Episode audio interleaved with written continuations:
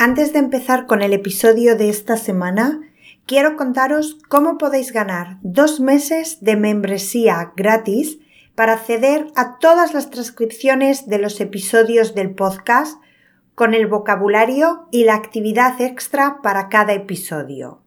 ¿Te pica la curiosidad? Es muy fácil. Solo necesitas dejar una valoración a este podcast durante el mes de mayo en la plataforma donde lo escuchas. Hacer una captura de pantalla de tu testimonio o valoración y enviarla a blanca.blancatogo.com. El sorteo para elegir a los dos ganadores, sí, habrá dos, tendrá lugar el día 2 de junio. Así que si todavía no has valorado el podcast, ¿a qué esperas? Si eres un oyente habitual y ya lo has hecho, escríbeme al mismo correo blanca.blancatogo.com con la captura de pantalla de tu comentario y entrarás en el sorteo también. Por supuesto que las personas que ya sois miembros también podéis participar y tener dos meses gratis. Emocionante, ¿no? Venga, vamos a por el episodio. Hace unas semanas, el 8 de abril, se cumplió el 50 aniversario de la muerte de Pablo Picasso. Picasso nació en Málaga en 1881 y fue varias cosas, pero destaca como escultor y pintor. También es considerado junto con Jacques el creador del cubismo.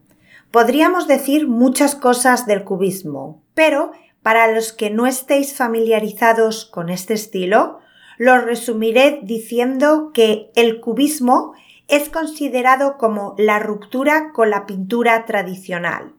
Representa la realidad mediante el empleo de elementos geométricos. El caso es que, al ser el 50 aniversario de la muerte de Picasso, se ha hablado mucho de él y sus obras, en particular de probablemente la que es, si no la más, una de las más conocidas. Y he pensado que sería un tema interesante para tratar en el podcast. Así que, vamos a ello. Episodio 86 de Blanca to Go, el Guernica. ¿Por dónde empezar? Quiero contaros, como siempre, demasiadas cosas, pero vamos a intentar resumir.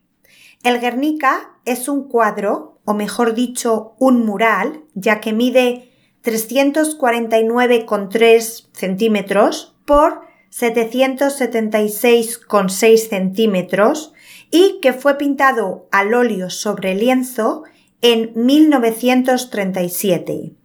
Actualmente se puede ver en el Museo Reina Sofía en Madrid. Picasso pintó este cuadro para el pabellón de la República Española en la Exposición Internacional de París. Hay que recordar que en esos momentos Picasso estaba exiliado en Francia y España estaba en plena guerra civil.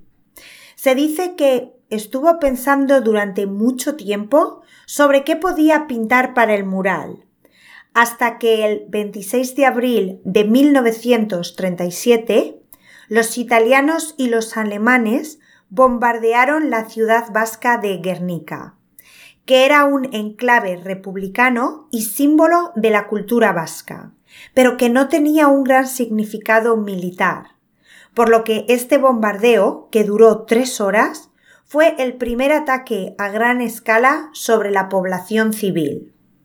El cuadro representa el momento posterior al bombardeo, Usa los colores blanco, negro y gris para dar dramatismo. Empleó un lenguaje pictórico y ordenó los elementos con formas geométricas en triángulos de luces y sombras, y lo pintó en muy poco tiempo. Todo el proceso, con los estudios, bocetos y documentos, fueron documentados por su pareja en ese momento, la fotógrafa Dora Maar se puede sentir un espacio confuso donde hay tres animales, un toro, un caballo herido y un ave, y varias personas, un soldado muerto, una mujer con su hijo muerto en brazos o, un niño, no sé si es su hijo. Otra que se ve en la derecha y que parece que está intentando huir. Una tercera que levanta, tiene los brazos levantados en una casa en llamas. Y una última que se asoma por la ventana con un farol en la mano. También hay una lámpara en forma de ojo. Vamos a ver un poco el significado de estas figuras. Aunque la verdad que hay un debate sobre qué significa qué y está abierto a interpretación, ya que Picasso nunca confirmó públicamente lo que representaba cada cosa. Yo os voy a dar unas posibles opciones. La mujer con el niño muerto representa la vida y su dolor, sobre todo el dolor de la maternidad. La mujer con los brazos en alto la que se asoma con el candil y la que huye, son mujeres que huyen de las llamas, que sufren y que a la vez iluminan. Aunque muchas personas creen que estas tres mujeres podrían representar los tres destinos de la mitología griega, o las tres mártires vírgenes al inicio de la cristiandad. O incluso hay personas que dicen que estas mujeres son una representación de la vida personal de Picasso y representan a su mujer y sus dos amantes. El soldado en el suelo sería el pueblo español o la España republicana y su sueño ahora destrozado, aunque también podría mostrar esperanza después de la destrucción. El ave mostraría el sufrimiento de los animales, ya que el bombardeo tuvo lugar un día en el que había mercado, y se cuenta que los animales huyeron aterrados. El caballo se dice que representa a la gente de Guernica siendo atacada. De hecho, este caballo es un caballo herido. Del toro se ha dicho que es el pueblo español, aunque también hay quienes piensan que podría encarnar a Picasso, al fascismo o a la barbarie. La lámpara en forma de ojo puede entenderse como el ojo de Dios, aunque algunos críticos lo ven también como la representación de la tecnología usada para el mal, poniendo en foco en el lado oscuro de la tecnología moderna. Como veis, no hay referencias específicas al bombardeo. Esta es la representación del momento justo posterior al bombardeo. Por eso, esta obra se ha transformado en un alegato genérico contra la guerra y un símbolo de violencia contra la población civil, y se ha usado como icono en reclamos por la paz en diferentes conflictos. También cabe decir que se han hecho varias réplicas del cuadro, muchas anónimas, otras autorizadas por el autor. El cuadro se presentó en el pabellón español de la Exposición Universal de París de 1937, como hemos dicho. Pero en 1939 viajó al MoMA de Nueva York para exponerse en la exposición sobre Picasso llamada 40 años de su arte. En esos momentos se declaró la Segunda Guerra Mundial y Picasso decidió que era mejor que la obra se quedara allí y que se llevara a España cuando todo hubiera acabado. Pero esto no pasó hasta 1981, cuando por fin se llevó al Casón del Buen Retiro, que es un edificio anexo al Museo del Prado.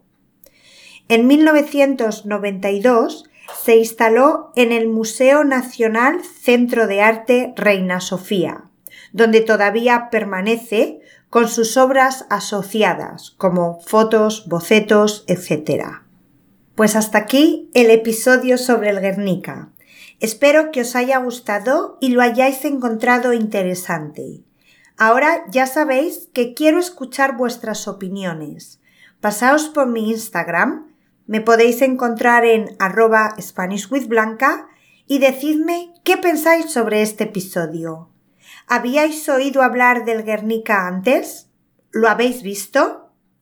Os recuerdo que si queréis participar en el sorteo de dos membresías de dos meses para tener acceso a las transcripciones de todos los episodios junto con el vocabulario y la actividad extra para cada uno, solo tenéis que dejar una valoración del podcast durante este mes de mayo, tomar una captura de pantalla de vuestra valoración y enviarla a blanca.blancatogo.com.